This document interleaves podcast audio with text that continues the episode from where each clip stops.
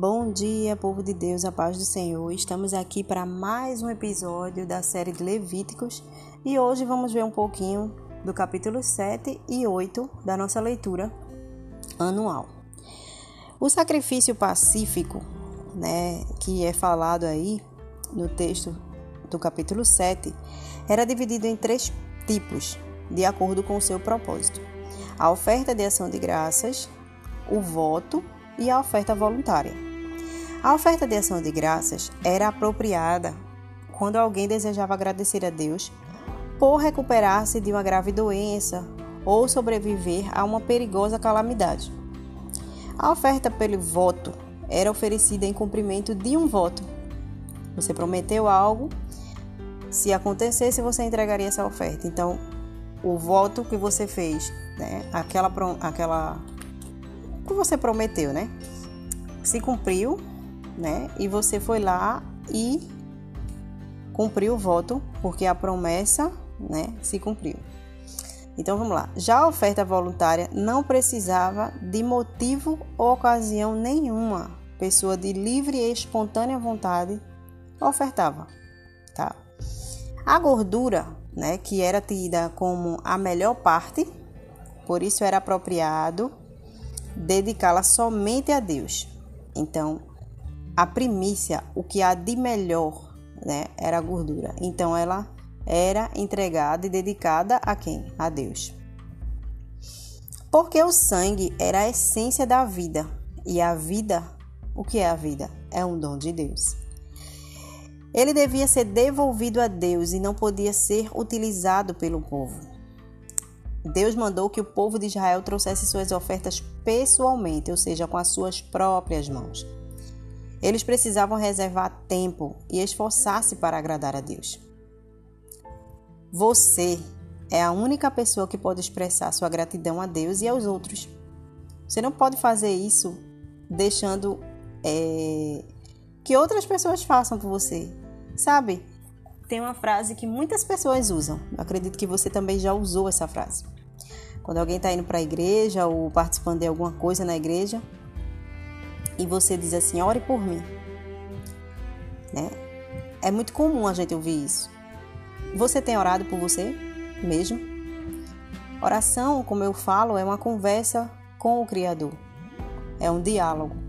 Através da oração, a gente vai mudando o nosso caráter, mudando a nossa maneira de ver Deus, as pessoas, o mundo, de ver a nós mesmos e a gente passa a avaliar aquilo que precisa ser transformado em nós.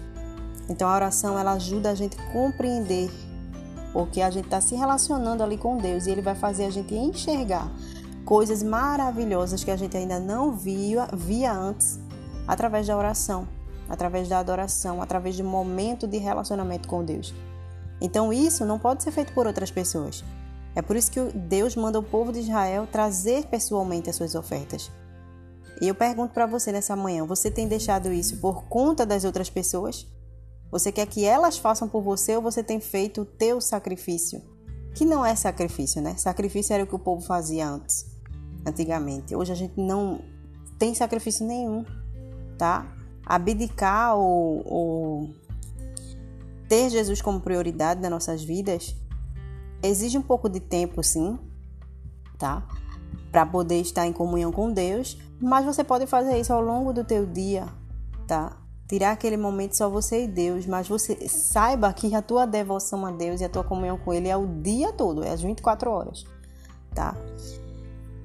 Você espera que outra pessoa ore e agradeça a Deus por você? Quando você diz assim, ore por mim. Agradeça a Deus por mim. Você pode fazer isso. Então, é, reserve um tempo para você mesmo agradecer a Deus tanto como aquelas pessoas que têm ajudado você. Então agradeça a Deus e as pessoas que te ajudam. Vamos lá. Parte da oferta era destinada ao sustento dos sacerdotes. A gente vê isso nessa leitura. Esses sacerdotes eles cuidavam da casa de Deus. Então o, o antigo, o, o Novo Testamento ensina que os ministros devem ser sustentados pelas pessoas às quais eles servem. Isso a gente vê lá em 1 Coríntios, capítulo 9, verso 14, caso você tenha alguma dúvida. Então devemos ofertar-lhes generosamente. Gente, a palavra ela nos ensina isso, tá? É... Há pessoas que não são é... sacerdotes, né? Hoje a gente não tem sacerdote, mas a gente tem essa função na, na função do pastor, né? Pastor, missionário, aquelas pessoas que estão na liderança, que é a função dela, porque é o ministério dela, não é porque ela é melhor do que eu, não é porque ela é maior do que eu, não, tá? A função da pessoa ali é ser pastorear. A função daquela pessoa é ser missionário, é ir a campo, é evangelizar. Então nós devemos o quê?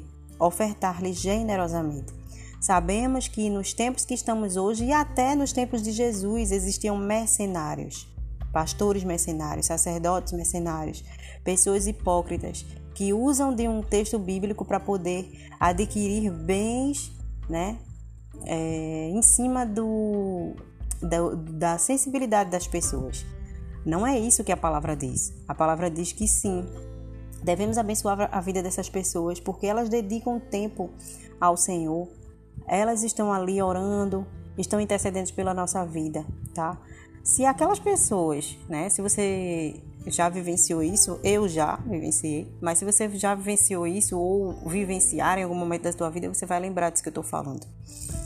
É, ah, mas eu não oferto a igreja porque os pastores só pedem dinheiro, porque os pastores assim, porque os pastores assado, a igreja é, a gente oferta, mas a gente não vê mudança e tal, enfim.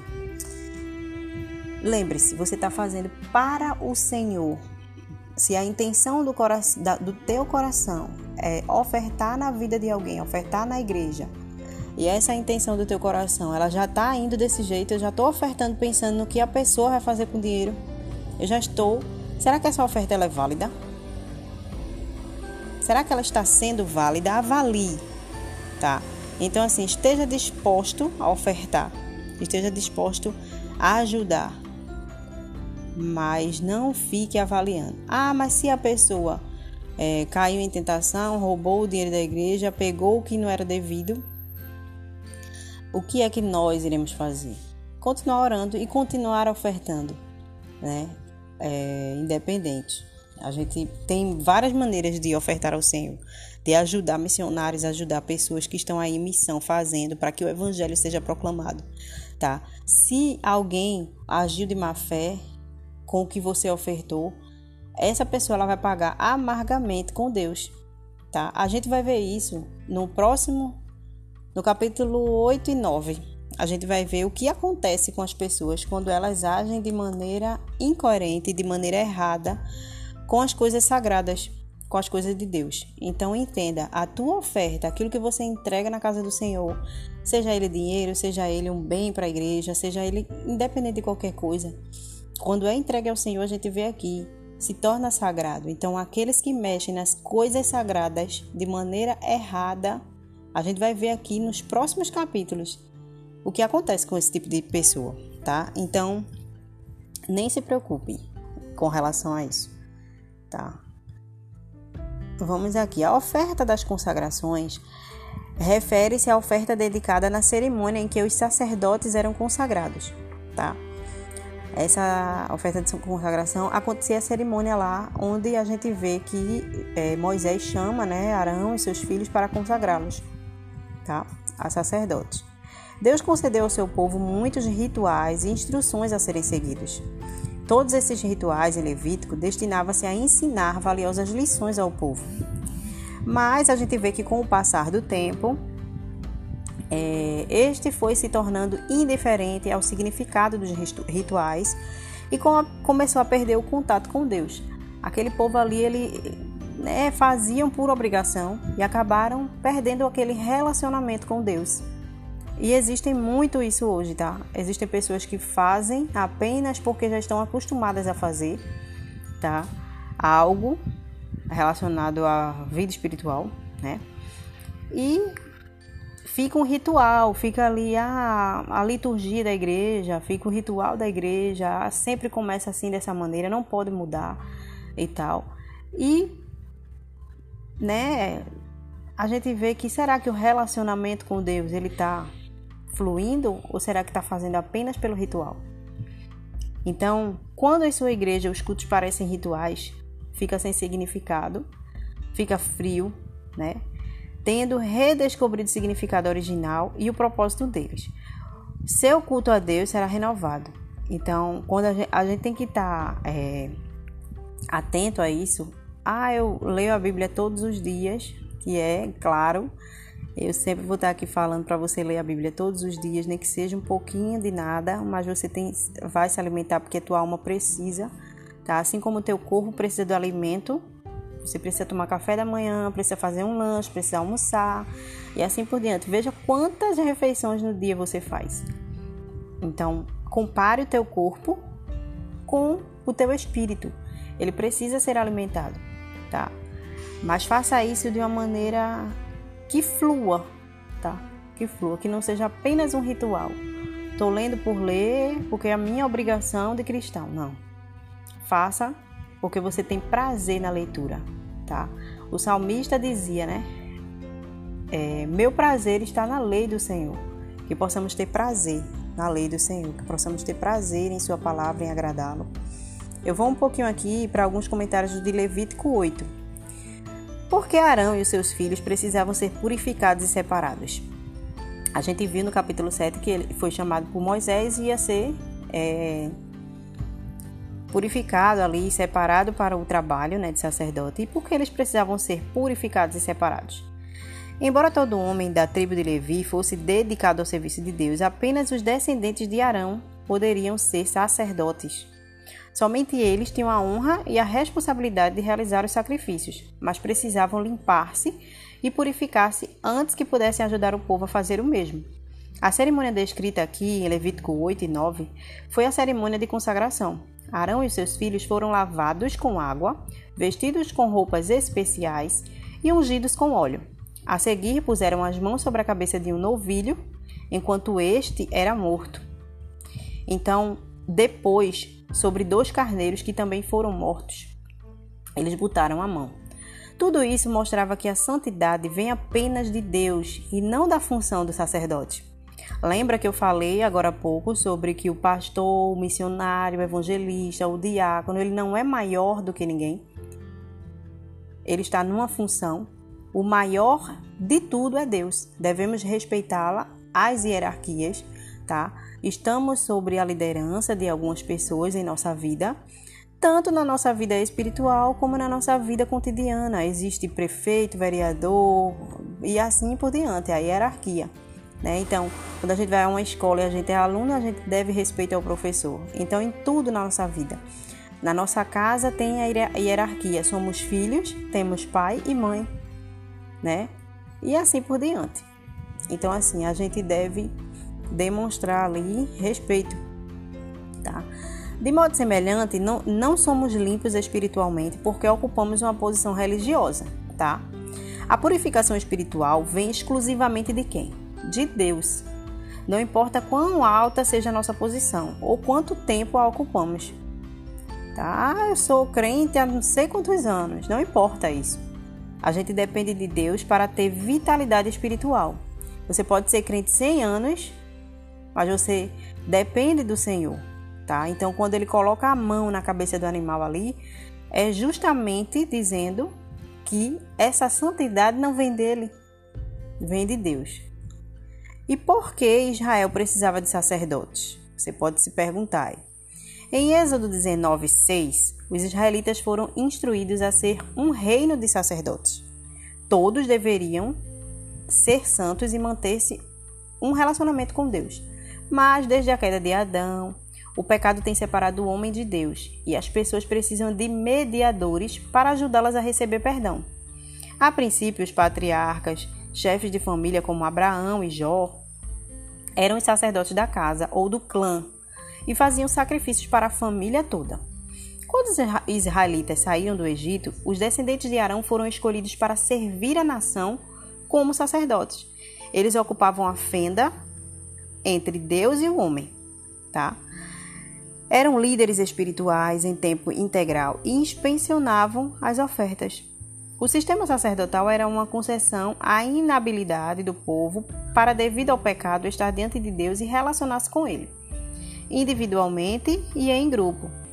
Mas em Cristo, sabemos que esse sistema imperfeito ele foi transformado. O próprio Cristo Jesus, né, é o nosso sumo sacerdote agora. Todos os crentes podem aproximar-se de Deus através dele. Lembra quando Jesus diz: Tudo que pedirem em meu nome, o meu Pai fará? Então, quando você ajoelhar, orar, peça ao Senhor Jesus, peça a Deus em nome do Senhor Jesus, tá? Porque é Ele o mediador hoje, tá? Antes eram os sacerdotes. Antes as pessoas faziam propiciação, pediam lá o perdão, é, traziam um animal para ser sacrificado para o sacerdote. E ele sim orava e abençoava aquelas pessoas. Hoje a gente tem um sumo sacerdote, aquele que está acima de todos, que é Jesus. Aqui, lá no verso 8 do capítulo 8, iremos encontrar duas palavras, Urim e Tumim. E o que é Urim e Tumim? Pouco se, pouco se sabe a respeito, mas provavelmente tratava-se de pedras preciosas ou objetos planos usados por Deus para dar direção ao povo. O sumo sacerdote guardava-os em um bolso de seu peitoral. Alguns estudiosos pensam que o Urim representava a resposta negativa e o Tumim a afirmativa. Após algum tempo de oração pedindo direção, o sacerdote chacoalhava as pedras e Deus fazia cair aquela pedra apropriada. Outra teoria é a que o urim e o tumim eram pequenos objetos com dois lados que correspondiam às respostas sim e não, respectivamente. O sacerdote tirava-as do bolso e os jogava. Se os dois objetos mostrassem a palavra sim, a resposta de Deus era positiva. Aparecendo o não em ambos, tinha-se a resposta negativa.